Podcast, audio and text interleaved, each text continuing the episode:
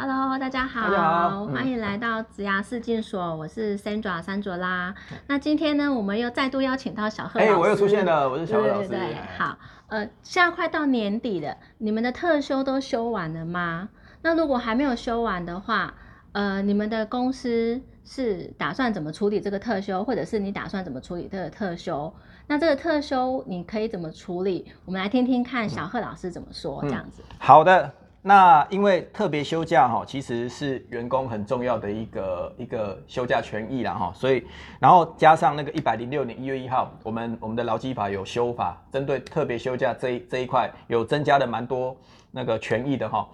呃，第一个最主要的就是特别休假的排定，在一百零六年一月一号以前，那个叫做劳资可以协商。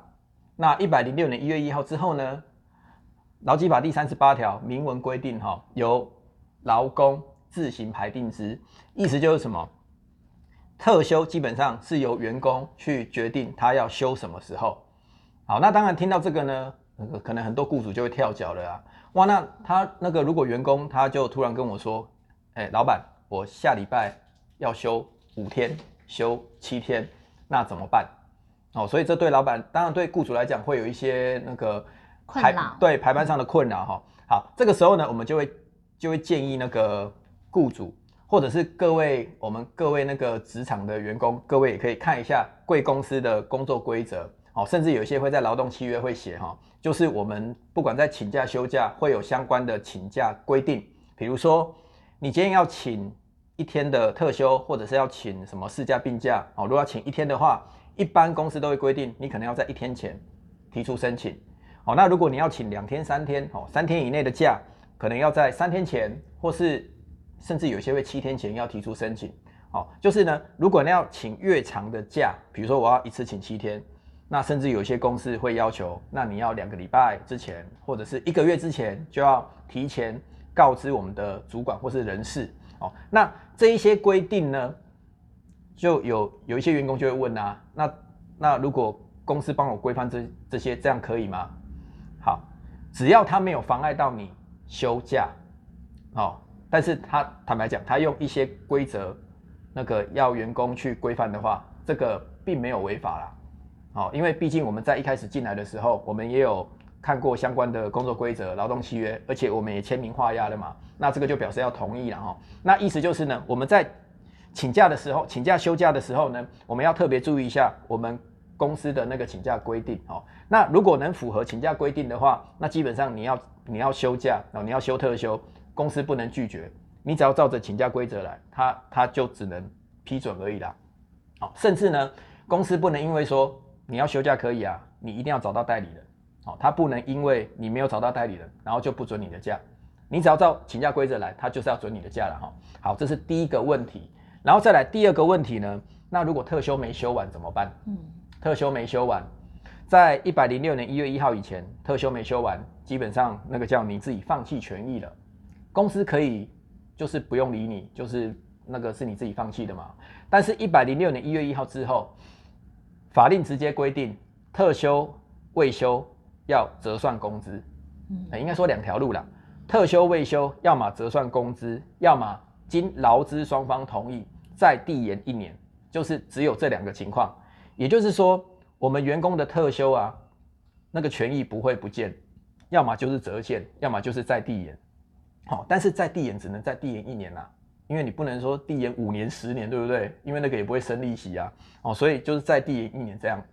好，这个也是保障员工说，万一我真的因为工作或是其他因素，我假休不完，但是可以确保说我的那个那个权益是不会消失的啦。哎，好，那再来最后一个哈，我们来谈一下，我们刚刚讲的特休啊，都是一一般想都会说什么月薪人员、正式人员，对不对？PT 有没有特休？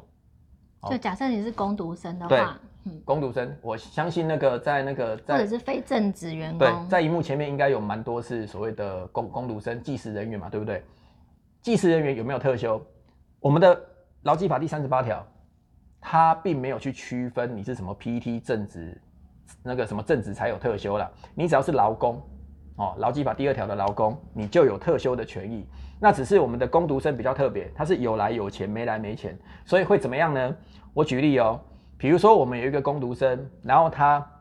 他就是一那个，比如说每一周他就只来十个小时，就是固定来十个小时而已，一周十个小时，然后他这样持续满半年，那依照劳基法第三十八条，满半年是不是取得三天的那个特别休假？好，但是因为他是只有来那个我们我们一周正常工时是四十个小时嘛，那他一周只来十个小时，那是不是四分之一？所以呢，当他满半年的时候，他取得这三天，我们乘以八小时就是二十四小时，然后你要再乘以什么？你要再乘以四分之一，就是等比例这样。对，就是二十四小时的除就是除以四的意思啦，就是你要给他六小时，六小时的特休未休折算工资，哎。那这个呢，就是 PT 他应有的一个特休，然后折算工资的权益。但是坦白讲了哈，呃，其实你不要说雇主啦，其实很多 PT 的员工都不知道有有有这个权益，对，哎，所以这个呢，就是哎，我们特别提出来，然后也做一个哎，算真理宣导嘛，就是让让各位知道说，其实我们身为公读生，我们也是有特休的权益，甚至不止特休哦，我们相关的那些劳基法的请假休假权益。甚至性别工作平等法规定的一些包含生理假，哦，包含什么什么产检陪产假，其实工读生都有，只是大家不知道而已。嗯，对，好，好，那所以我们会把今天讲的呃特休的这些相关的劳劳资相关的法令都放在这底下，你们可以参考一下，这样子。那小贺老师，我想请教一下，如果说呃雇主他就是不让员工折现，他就是硬要你休假。可是你就算递延之后，你还是没有办法把假休完。这时候应该怎么办呢？好，我们甚至啦，我们讲的更更更暗黑一点好了。我我是那个暗黑的员工，我就是故意不休，我就故意不休。那老板一直逼我休，我就是不休，我不依我不依这样子哈。那这样子呢，你只要到了那个那个什么那个特休，因为我们特休会有一个到期日嘛，就是呢，你基本上你取得特休的的那个天数，你应该要在一年内把它休完，哦，然后到一年内你就是都没休，然后而且你也不同意递延的话，那依照法令，你这特休完全没休嘛，还是要折现。从一百零六年一月一号之后就强制规定要这样，所以当然啦，有时候是这样的。老板他有他的想法，但是如果真的双方瞧不拢，那最后寻求外部的解决管道的时候，那就是劳工局来介入了。那坦白讲，这个时候老板会很吃亏，因为依法他站不住脚。哦，他不管讲的再多，说什么都是员工，就是我这个暗黑员工我自己不休的，这个这个也说不过去，因为法令写的很清楚哈，就是呢，如果到了期间到了。特休没休完，那就是要依员员工啦哈，依员工的意愿，看是要折现或者是双方协议递延。那员工不同意递延的话，一定要强制折折现。所以这个也是确保员工哦，他的特休权益不会不会丧失啦。哦，那当然对雇主来讲，他可能会觉得那是员工自己不休啊。可是